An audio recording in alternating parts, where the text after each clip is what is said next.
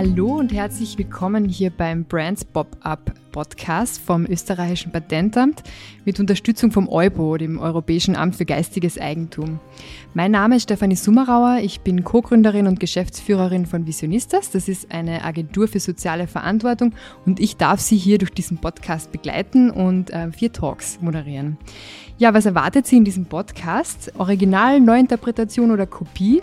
Wir sprechen in fünf Diskussionsrunden mit der Kreativ-Community über Best-Practice-Beispiele, das Schaffen einer eigenen Marke und wie auch erfolgreiches Scheitern aussehen kann. Also von Wiener Originalen über Content Marketing, Urheberrechte in Fashion und Design und sogar über Fashion 3.0. Also am International Intellectual Property Day wurden all diese Themen beleuchtet. Und wir freuen uns voll, wenn Sie jetzt reinhören und sich inspirieren lassen. Viel Spaß!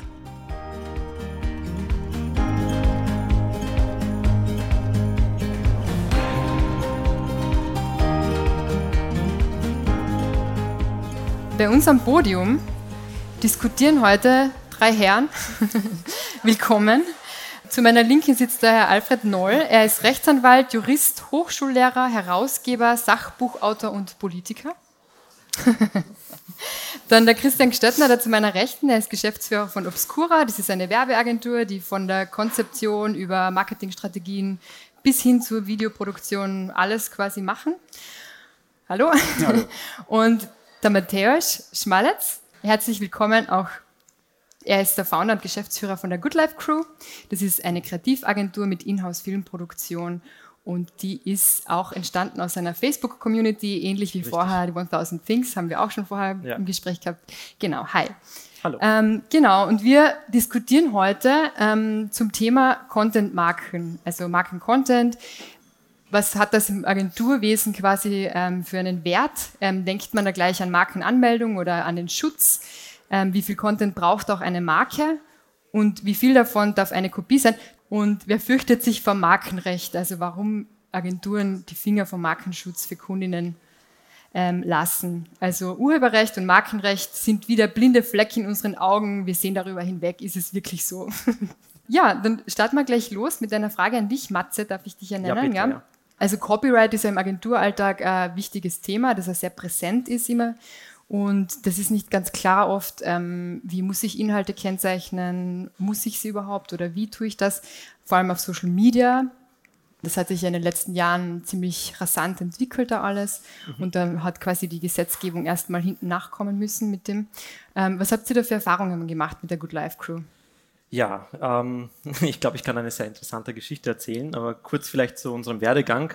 Wie du vorher schon gesagt hast, ähm, wir waren zunächst eine Community, auf Facebook einfach bekannt, Content produziert, haben Events veranstaltet, äh, bevor wir überhaupt eine Kreativagentur wurden, also ein Dienstleister mit einer Filmproduktion und haben somit auf Facebook äh, einfach eine große Community gehabt und einfach Content gemacht, ohne jetzt irgendwie das zu monetarisieren, sondern einfach weil es uns Spaß gemacht hat wie wir dann die Good Life Crew langsam immer Richtung Agentur aufgebaut haben, haben wir äh, Fotos gemacht, äh, Filme gedreht, bei, also bei diversen Veranstaltungen und haben dann quasi diesen, sind diesen Weg eingeschlagen, haben diesen Weg eingeschlagen.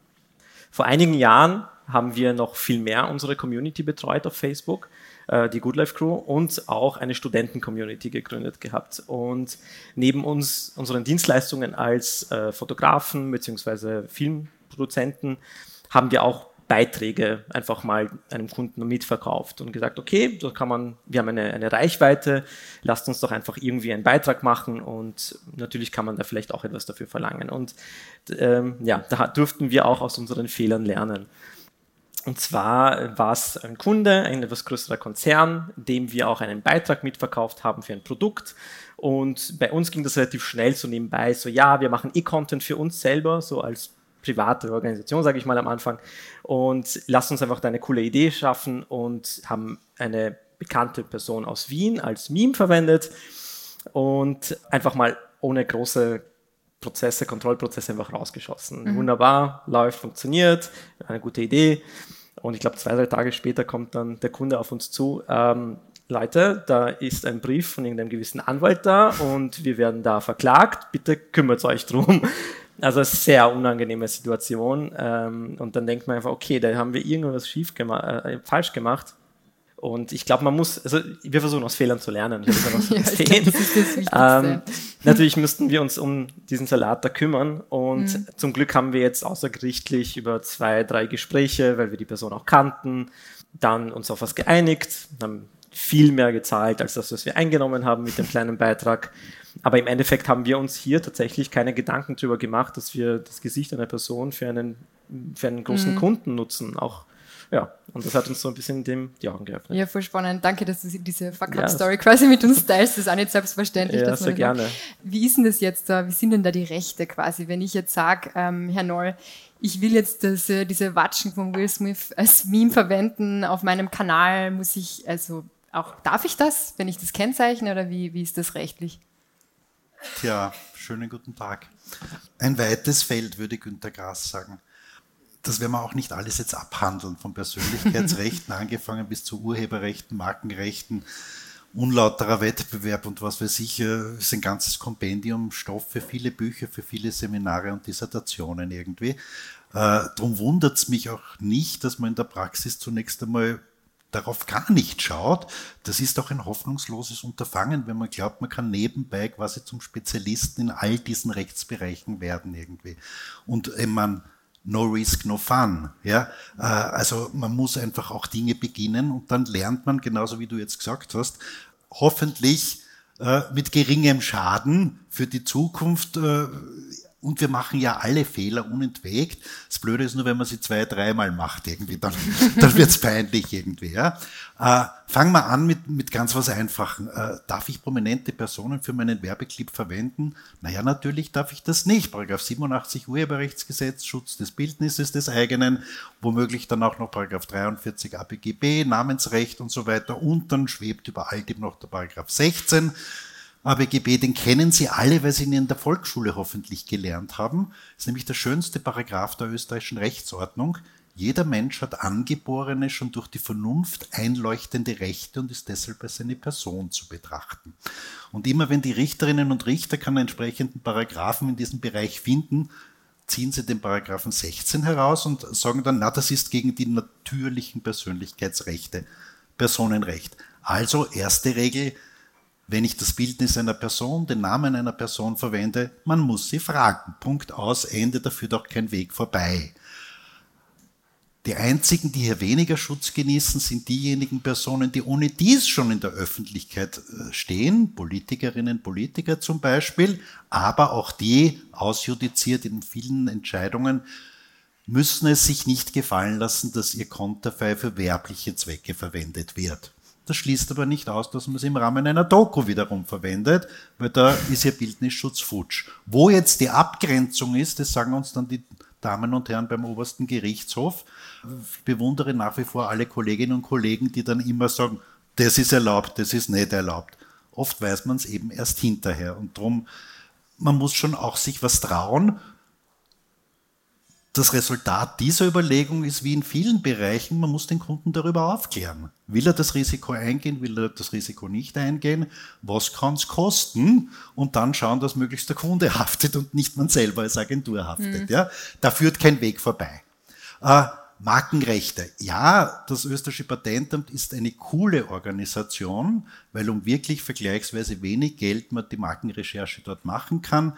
Und äh, wer jetzt äh, eine Wortmarke, eine Bildmarke, eine Wortbildmarke, äh, wer sich äh, quasi äh, unbedingt jetzt hier auf diese Art und Weise festigen will, der sollte in jedem Fall für die Agenturen ist das ein kleines, die haben die Routinen dafür, äh, die Recherche machen lassen. Äh, für die Agenturen ist es schon deswegen wichtig, weil sie nur ihrer Haftungsverpflichtung dadurch nachkommen. Wenn sie die Recherche nicht gemacht haben, na, dann ist es jedenfalls schuldhaft, wenn etwas passiert.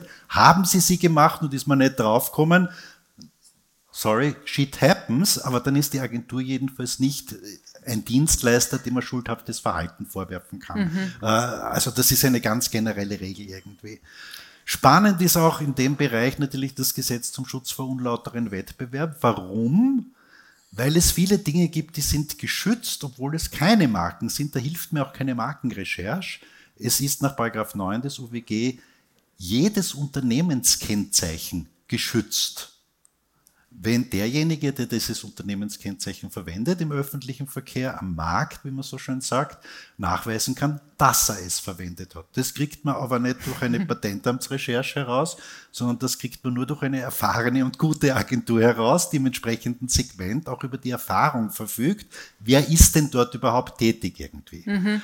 Also äh, Lange Rede, kurzer Sinn. Äh, ich glaube nicht, dass es für Agenturen, für Agenturbeschäftigte äh, oder für Startups groß Sinn macht, sich jetzt im zweiten, dritten oder siebten Bildungsweg hier zum Rechtsexperten machen zu lassen. Das ist ein ziemlich aussichtsloses Unterfangen. Und je mehr man da in Erfahrung bringt, desto mehr Lücken zwischen den einzelnen Teilkenntnissen offenbaren sich. Aber es gibt ein paar Dinge, die man am Horizont haben müsste. Ja, ja danke. Das ist wirklich, wir haben jetzt so tausend Themen aufgemacht gefühlt, aber es ist sehr komplex. Das ist das Risiko der Einladenden. Wenn Sie ja, mir fragen, dann also, sage ich was. Voll super. Ich bin gerade so bisschen overwhelmed. Aber danke jedenfalls. Es ist, wir merken, es ist sehr komplex, dieses ganze Themengebiet und es gibt tausend verschiedene Rechtslagen und äh, ja, Gesetzbücher, die man da kennen sollte, auch als Agentur. Wie geht es denn ihr da, Christian, damit um? Ja, ich glaube, ein Vorredner hat vorher gesagt, in der Musikbranche ist so ein bisschen Wild West. Ich glaube, in, in der Werbung ist nicht viel weniger äh, Chaos. Und ähm, auch da ist sehr, sehr viel, sehr, sehr viele Grauzonen.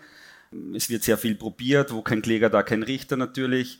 Ähm, man denke zum Beispiel auch an die ikonische Werbung von, von Sixt mit der Angela Merkel. Die hat ja damals auch nicht geklagt. Das ähm, mhm. hätte ihr wahrscheinlich mehr geschadet, als es ihr geholfen hätte, weil man natürlich da dann auch wieder einen schönen PR-Wert daraus äh, generiert. Aber es stimmt schon, man muss immer abwägen, wie hoch sind die Risiken, wie hoch sind die Chancen, wenn man natürlich dann ein bisschen ein Risiko eingeht. Also grundsätzlich gehen wir da schon äh, relativ seriös damit um und versuchen das ähm, schon wirklich möglichst für unsere Kunden auch abzusichern und auch für uns natürlich abzusichern. Ähm, ich glaube, dass da sehr, sehr viele Agenturen sich auf Google-Recherche beschränken. Äh, ich habe eh vorher schon kurz am Gang miteinander, haben wir schon geredet, mit dem Christoph vom Patentamt und ich habe eh gesagt, äh, wir nutzen das schon auch öfter. Gerade letztes Jahr haben wir eine Wortbildmarke recherchiert und dann auch äh, angemeldet, die wir jetzt doch um relativ viel Geld verkaufen konnten. Und das wäre uns sicher so ohne die eingetragene Wortbildmarke nicht mhm. gelungen. Also ist schon das Bewusstsein quasi dafür da, dass dieses Markenrecht einfach ein wichtiger Stellenwert ist einem Agentur-Dasein. Definitiv, aber es ist, sind ja auch noch viele andere äh, Bereiche äh, bei uns in der, in der Agenturwelt, Stichwort ähm, Eigenschutz von, ähm, von Ideen, von Kreation und so weiter. Es wird ja da auch sehr, sehr viel, ja, auch da gibt es sehr, sehr viele Grauzonen äh, und es ist uns nicht nur einmal passiert, dass wir irgendwelche Ideen präsentiert haben und wir die dann in einer ja, ein bisschen einer abgespeckten Form dann von einer anderen Agentur umgesetzt äh, sehen, die dann vielleicht äh, ein bisschen billiger ist. Mhm. Also da ist natürlich auch ganz wichtig, auch da haben wir dazu gelernt, das zu schützen und ich appelliere da auch an alle VertreterInnen, kundenseitig da fair zu sein und, und alle äh, Menschen, die in Agenturen arbeiten, passt da auf, macht es nur bei Pitches mit, die wirklich fair sind, die fair bezahlt sind, die diese transparenten Pitch-Bedienungen haben. Also das ist, glaube ich, fast noch das größere Thema mhm. bei uns mhm. in der Branche. Also, also ich bin ja selber aus der Agenturbranche, ich kenne das Problem auch ein bisschen, ähm, aber also du hast da das erlebt, quasi, dass das Bewusstsein für diese Ideen gar nicht so vorhanden ist, oder? Also Definitiv. Also äh, ich glaube, da, das muss den Kunden auch mal bewusst sein, dass sich ein Konzept nicht in ähm, drei Tagen schreibt oder dass mhm. die Kreation nicht, nicht äh, diese drei Tage dauert, die man vielleicht da jetzt äh, handwerklich dabei sitzt, sondern Kreation ist ein, ein lebenslanger Prozess, den man lernt, äh, strategisch und so weiter. Also da steckt sehr, sehr viel Know-how drinnen, die dann vielleicht auf drei Blätter Papier stehen. Aber darf ich dazu gleich was sagen? Sehr gerne. Äh, also mich fragen ja oft Studentinnen und Studenten, äh, wie kann ich meine Idee schützen? Darauf gibt es eine ganz einfache Antwort, geheim halten.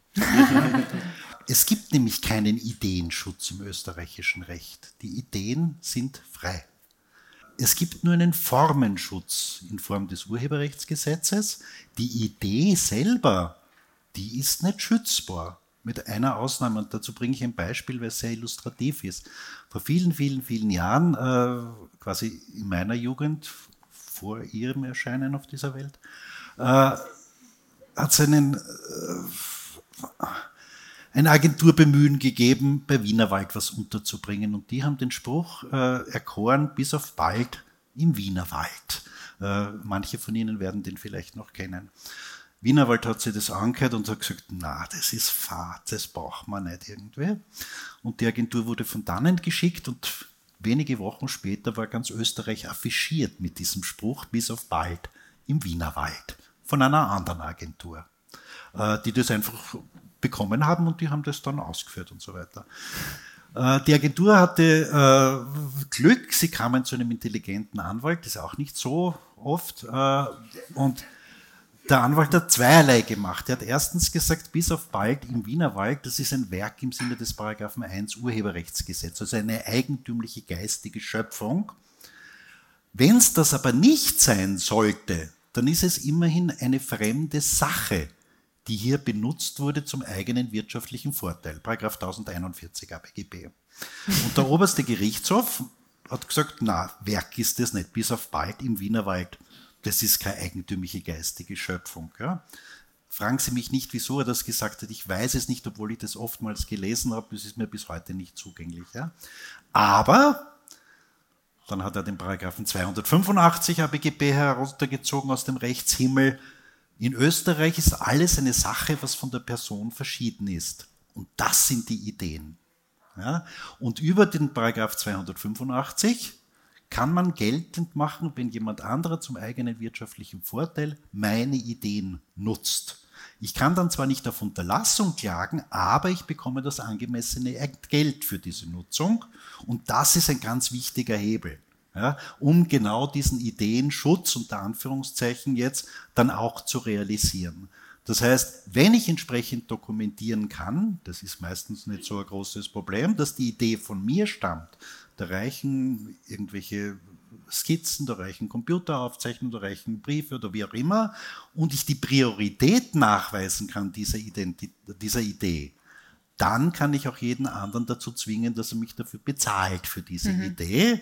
Und das ist ein wichtiger Aspekt auch des Agenturdaseins. Ja, absolut. Vor allem, weil ja einfach da tagtäglich quasi neue innovative Ideen entstehen und die ja einfach auch was wert sind und was wert ja. sein sollten. Darf ich da noch ganz kurz, also so einfach ist es leider nicht immer, weil klar, jetzt dieses Beispiel, wenn ich jetzt einen Claim wirklich eins zu eins verwende, klar, dann ist es sehr, sehr einfach nachweisbar. Aber das Problem ist ja oft, dass dann wirklich genau so viel verändert wird im, und, und aber der Gesamtlook, die gesamte Tonalität der Kampagne, der strategische Unterbau der Kampagne als Sprungbrett genommen wird. Und das ist halt dann, also da gibt es sehr viele Grauzonen, die man halt dann doch nicht schützen kann. Es ist natürlich ein Claim, wenn der eins zu eins verwendet wird. Ja, da wird man immer als Agentur wahrscheinlich äh, am längeren Hebel sitzen. Aber hast du, wenn ihr jetzt quasi Ideen entwickelt für Kundinnen und Kunden, ähm, denkt ihr da an den Ideenschutz, an den Markenschutz meldet sie das an oder empfiehlt sie dann quasi das anzumelden? Also zum ersten, wie gesagt, schauen wir uns mal ganz genau an, wo wir pitchen. Das ist einmal ganz wichtig. Dann prüfen wir natürlich, was wir präsentieren dem Kunden. Schauen wir uns natürlich auch an, gibt es das schon mal, weil auch da ähm, muss man aufpassen als Agentur, dass man da nicht was äh, irgendwie präsentiert, was dann, wo dann jemand anderer die Rechte hat natürlich. Und da kann man natürlich auch, wie gesagt, das Patentamt als Recherchehilfe äh, heranziehen. Und dann, wenn es dann in, wenn wir den Pitch gewinnen oder wenn es ins Projekt geht, dann kommt natürlich dann immer auf, auf die Länge, die Größe der Kampagne drauf an, wie lange mag der Kunde das verwenden. Wenn es jetzt ein, eine äh, zweimonatige Kampagne ist, dann ja, werden wir den Aufwand nicht betreiben, aber wenn das lange verwendet werden soll oder ein Rebranding ist mit neuer Wortbildmarke, dann empfehlen wir das definitiv anzumelden. Hm. Und macht ihr das zum Beispiel? Habt ihr schon Marken angemeldet für Kundinnen und Kunden? Ähm, noch nicht, nein. Ja. Aber was ich auf jeden Fall auch bestätigen kann, ist, die Pitchphase ist sehr schwer. Also mhm. da muss man sehr viel aufpassen, sehr viel recherchieren. Und äh, diese, äh, diese Awareness einfach von Kunden, dass das, äh, dass da sehr viel Arbeit dahinter ist und dass sehr viel geistige, also geistige Arbeit mhm. dahinter ist, da sind wir irgendwie noch nicht so weit. Und ich glaube, mhm. es wird noch sehr lang dauern, bis, das, bis wir da hinkommen. Äh, somit muss man hier auch ein bisschen versuchen, die Kunden auch zu erziehen und denen das bewusst machen, dass das jetzt nicht einfach so ist, ah, ist eine Idee, der hat eine Idee gehabt und gut, vielleicht verwenden wir sie einfach Mhm. mit einer anderen Agentur, mit der wir vielleicht lieber arbeiten, sondern man muss einfach hier wirklich auch darstellen, dass das extrem viel Arbeit ist und Know-how, wo wo wo es reinfließt. Ja. Die Wertschätzung einfach, ja. ja. Voll. Und jetzt in der Umsetzung, also wir haben ja im Vorgespräch darüber gesprochen, einfach Mhm. einer Content-Kreation ist ja das Thema Musiklizenzen immer wieder Thema. ja. Wie schaut denn das aus bei euch in eurem Alltag quasi in der Agentur? Ja, mittlerweile ist es äh, einfacher, gute Musik zu bekommen, die man quasi, wo man die Lizenzen kaufen kann dafür. Ich kann mich noch erinnern, in unseren Anfängen, ähm, gefühlt acht Jahre her, wo wir einfach Aftermovies gemacht haben von Festivals äh, oder anderen Clubbings und Partys, also so so waren unsere Anfänge, was extrem schwer, gute Musik zu bekommen, die man verwenden kann kommerziell und die ich dann auch auf YouTube oder auf, auf Facebook hochladen kann, dass es nicht gesperrt wird oder dass ich die Rechte habe, weil besonders in so kleinen Projekten war es schwer. Also, und heutzutage gibt es wunderbare Plattformen, wo man dann wirklich auch die Lizenzen einkaufen kann. Damals haben wir mit Produzenten aus unserem Freundeskreis einfach überlegt, okay, da hat jemand einen, einen coolen Track, dann hat man einen, einen kleinen Deal gemacht und dann einfach diese Musik dann verwendet, um sie verwenden zu dürfen. Ja. Mittlerweile produzieren wir auch teilweise zum Beispiel für, also bewusst einen, Track produzieren lassen, damit wir die Rechte für den Kunden haben, Ja. um das so verwenden zu dürfen. Ja, es ist ja immer wieder das Thema, also vor allem gratis Stockfotos im Agenturalltag. Da erzähle ich wahrscheinlich nichts Neues. Wir haben schon drüber gesprochen, ihr verwendet kein Stock, fast ausschließlich. kein- Also wir versuchen wirklich kein Stockmaterial zu verwenden, weder bei der Musik noch bei Bildern und schon gar nicht bei Filmaufnahmen.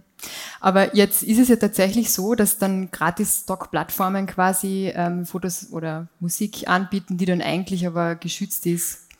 Und man weiß halt nichts davon. ähm, was kann denn da einen erwarten? Hat man da immer, also kann man da quasi voll die hohen Strafen bezahlen oder was kann da passieren? Ich würde würd für die Orientierung anders anfangen. Äh, wenn wir da hinausgehen und dort steht ein Radl, das ausnahmsweise mal nicht abgesperrt ist, äh, wer von Ihnen würde sagen, dass Sie sich äh, des Fahrrads bedienen dürfen? Die Frage stellt sich für einen normalen Menschen nicht. Ja, wie, warum sollte ich glauben, dass etwas anderes für mich verwendbar ist? Und die Zugänglichkeit im Netz hat nichts zu tun mit der Erlaubnis der Nutzung.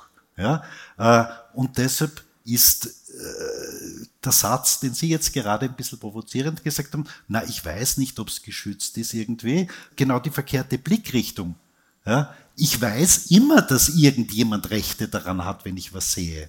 Äh, Das mögen jetzt die Lichtbildhersteller Rechte sein, ja, das mögen Markenrechte sein oder Urheberrechte oder wie auch immer, solange ich nicht tatsächlich eine explizite Zustimmung zur Nutzung in einer bestimmten Nutzungsart habe. Aber das geben ja diese Plattformen quasi so hin. Ja, die sagen ja, aber da kommt eine, eine, eine. Eigenheit des Urheberrechts dazu, die auch sehr vielen nicht äh, bewusst ist. Äh, wenn Sie in die Triester Straße fahren, weil das alte Auto den Geist aufgegeben haben und Sie zum Gebrauchtwarenhändler gehen, um dort ein neues Auto zu kaufen, äh, und Sie legen dem ein paar Tausend dahin und dann haben Sie ein Auto. Was passiert denn dann, wenn das ein gestohlenes Auto war?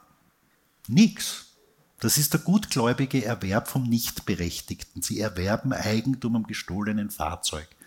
Im Urheberrecht gibt es aber keinen gutgläubigen Erwerb vom Nichtberechtigten. Das heißt, wer auch immer Ihnen sagt, er hat das Recht, das exkulpiert Sie nicht, wenn Sie es nutzen, weil der kein Recht gehabt hat. Ja, äh, das heißt, wenn Plattformen sagen, kostenloser Download oder wie auch immer, dann heißt das exakt gar nichts. Ja, das gibt ihnen keine Rechtsgewähr. Und der tatsächlich Berechtigte oder die tatsächlich Berechtigte hat nach wie vor die Möglichkeit, auf Unterlassung zu klagen, auf Schadenersatz, auf angemessenes Entgelt, auf Urteilsveröffentlichung, auf Vernichtung der Eingriffsgegenstände und, und, und, und, und, und auf Auskunftserteilung und Rechnungslegung. Das ist super für Anwälte, weil bei Urheberrechtsstreitigkeiten, Markenrechtsstreitigkeiten die Streitwerte sehr hoch sind und das ist immer ein Geschäft für einen Anwalt, was dazu führt, dass die ungern nachgeben, auch wenn es von der Sache her leicht möglich wäre, weil sie die das Sporschweindel auf den Tisch stellen und bei jedem Schriftsatz, bei jeder Verhandlung dort hineinwerfen irgendwie. Das macht das Urheberrecht und Markenrecht für Anwälte interessant irgendwie, aber eben sehr gefährlich für Agenturen und äh, insbesondere in der mhm. Werbebranche. Das heißt, die richtige Antwort auf die Frage ist, zunächst einmal gehe ich davon aus, dass das, was nicht ich geschaffen habe, immer jemand anderen als Rechteinhaber hat und ich muss ihn fragen. Es gibt Ausnahmen klarerweise, äh, die freie Nutzung äh, im Bereich des Zitatrechts und so weiter. Nur das tritt für Werbedinge kaum je zu mhm. irgendwie. Also alle Möglichkeiten freier Werknutzung sind da eigentlich abgeschnitten von ganz wenigen Ausnahmen wie das, was in der letzten Urheberrechtsnovelle als ephemere Nutzung, das heißt, wenn der Kameraschwenk über ein fremdes Kunstwerk drüber geht, dann darf man das inzwischen. Ja? Aber gehen Sie bitte davon aus, alles, was nicht von Ihnen geschaffen wurde, hat jemanden anderen als Rechteinhaber. Mhm. Und die Erklärung, dass Sie das machen dürfen, wenn das nicht der unmittelbare Urheber, die unmittelbare Urheberin ist, ist immer mit Vorsicht zu genießen. Und wenn man das nutzt, dann muss man sich eine Schad- und Klaglos-Haltung geben für den Fall der Inanspruchnahme durch Dritte, nämlich den tatsächlich Berechtigten. Hm.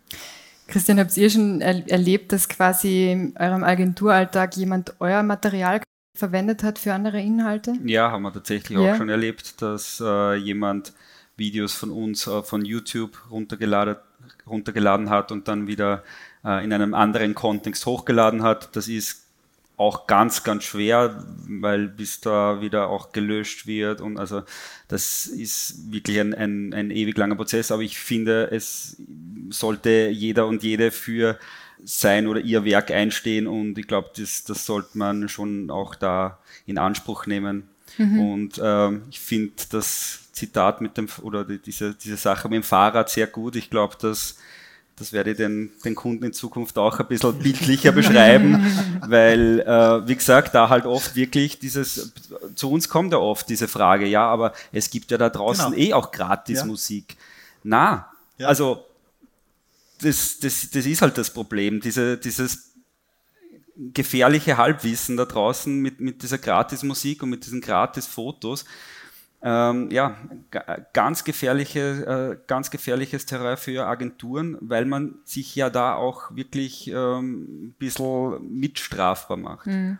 Und zu dem Thema Zitate in der Werbung gab es ein schönes Beispiel vom Profil, wo Zitate von äh, Persönlichkeiten waren mit einem Foto einer anderen Persönlichkeit. Ja, das ist Unwahrheit dann. Genau, leicht, genau. Ja. Das, das ja. war, also das wurde auch überprüft, das ging dann, äh, weil das lauter Personen öffentlichen Interesses waren.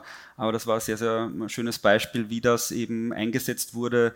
Äh, Zitate von, von persönlichen, von bekannten Persönlichkeiten mit kombiniert mit Fotos von anderen bekannten Persönlichkeiten. Hm. Ist das euch auch schon passiert, dass euer Content geklaut worden ist? Ähm, oder nicht? Ich kann mich gerade nicht erinnern, aber mhm. ich glaube, es passiert sehr leicht. Mhm. Ja. ja. Ich habe eine Fußnote noch dazu. Mhm. Was tut man denn, wenn man draufkommt, dass jemand anderen einen beklaut hat? Jetzt kann man hysterisch werden zum Anwalt rennen und gleich losschlagen auf Unterlassung und was weiß ich alles. Wenn man ein vernünftiger Unternehmer ist, dann lasst man den erst einmal nutzen.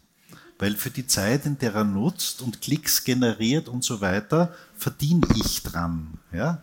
Äh, das heißt, die Verjährung ist drei Jahre bei diesen Dingen. Wenn man gleich zuschlägt, ja, dann verhindert man sein Income damit. Also schaut man, dass der das ein bisschen länger macht, wenn es nicht gerade rufmäßig ruinös, wenn es nicht ruinös ist quasi. Das gibt es natürlich auch wo man sich das nicht gefallen lassen kann, weil er für einen Konkurrenten oder wie auch immer ist. Ja? Aber der Normalfall, wenn jemand mein Werk klaut, super, ja, äh, dann soll er das nutzen, so viel er kann, und dann klagt man ein das angemessene Entgelt, weil das richtet sich nach dem Umfang der Nutzung. Ja. Sehr gut, das heißt, wenn das wer macht, dann versuche ich das Video, das geklaute Video bekannt zu machen, umso mehr Geld kriege ich dann. Genau. Tipps aus der Praxis, sehr gut. Alles kostenlos da.